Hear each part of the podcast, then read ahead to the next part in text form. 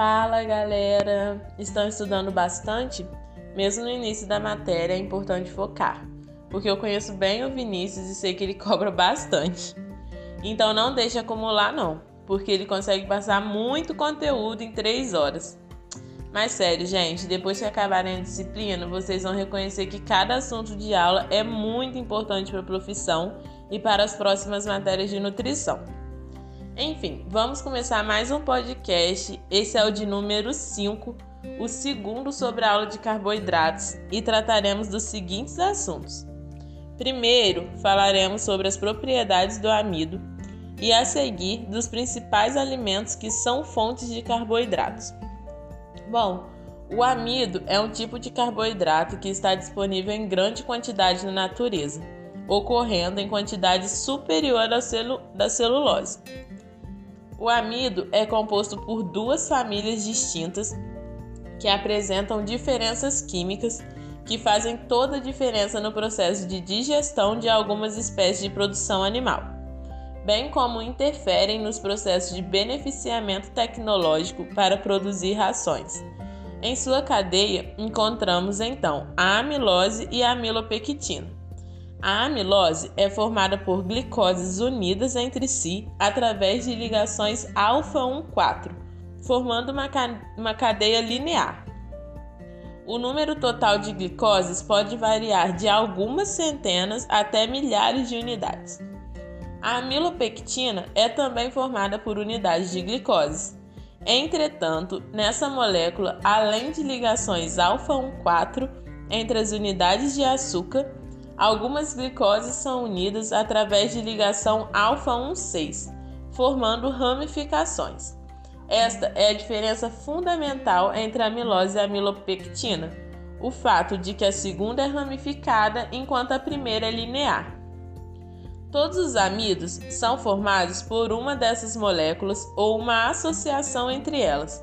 O milho, por exemplo, apresenta aproximadamente 25% de amilose e 75% de amilopectina em sua composição. Já o arroz ceroso não possui amilose. O amido é encontrado nos vegetais em grânulos de diferentes tamanhos e formatos. Cada grânulo pode apresentar amilose, amilopectina ou uma mistura heterogênea dessas duas macromoléculas, como eu disse anteriormente. Nas plantas, o amido atua como fonte energética, sendo utilizado normalmente nos períodos de dormência e durante a germinação da semente. Essa substância é considerada a principal de reserva nas plantas superiores. Agora que falamos das moléculas que compõem o amido, vamos falar sobre a gelatinização do amido. Para gerar melhores resultados em sua utilização, o amido normalmente é modificado na indústria de produção de alimentos para animais, sofrendo processos químicos, físicos e térmicos. A modificação do amido garante, por exemplo, aumento na sua solubilidade e mudança de viscosidade, facilitando a sua digestibilidade. Embora o amido não seja solúvel em água fria, na presença de água e aquecimento, as moléculas de amido têm parte de suas ligações intermoleculares rompidas. E em consequência disso, as moléculas de água passam a interagir com o amido através de pontes de hidrogênio. A presença da água junto ao amido provoca então aumento de volume deste, formando soluções viscosas que, quando esfria, formam gel. Essa propriedade do amido é importante na confecção de concentrados para os animais, como rações peletizadas e extrusadas. Porém, nem tudo são flores. Finalizando esse assunto, quando a gelatinização do amido não é feita corretamente, alguns problemas tecnológicos apresentados pelo gel de amido podem ocorrer. São eles a retrogradação e a cinerese.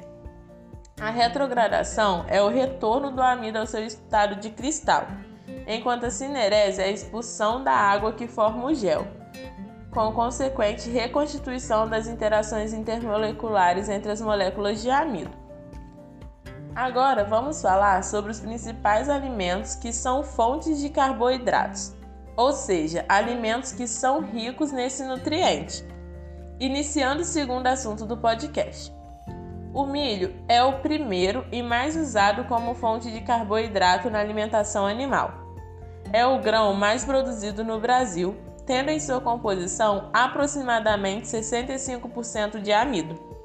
Normalmente é usado moído, porém tem diversas formas de utilização, que será falada no podcast da aula de concentrados energéticos. O principal substituto do milho nas rações comerciais é o grão de sorgo. Apesar de ser bastante usado, deve-se atentar ao seu fator antinutricional, que diminui a digestibilidade e a absorção de alguns nutrientes em algumas espécies. Ele possui aproximadamente 63% de amido em sua composição, similar ao milho. Outro alimento utilizado é o farelo de arroz, esse alimento apresenta na sua composição aproximadamente 75% de amido, dependendo do tipo. Ele possui o amido bem mais digestível que do milho. É muito usado para cão e gato.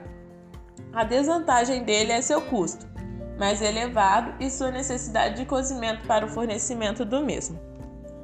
Outra fonte rica de carboidrato é o farelo de trigo, que é um subproduto da industrialização do trigo, onde, onde encontramos a casca mais pequenas porções não retiradas, que possuem em torno de 35% de amido.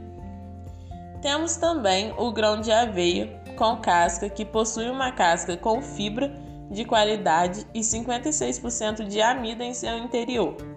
É um grão de boa digestibilidade para os animais, porém é mais caro, já que exclusivamente, já que é exclusivamente composto por amilose de alta digestibilidade.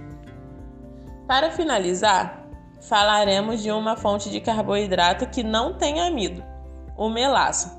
É resultado do cozimento de caldo de cana. Pode ser encontrado em forma líquida e em pó.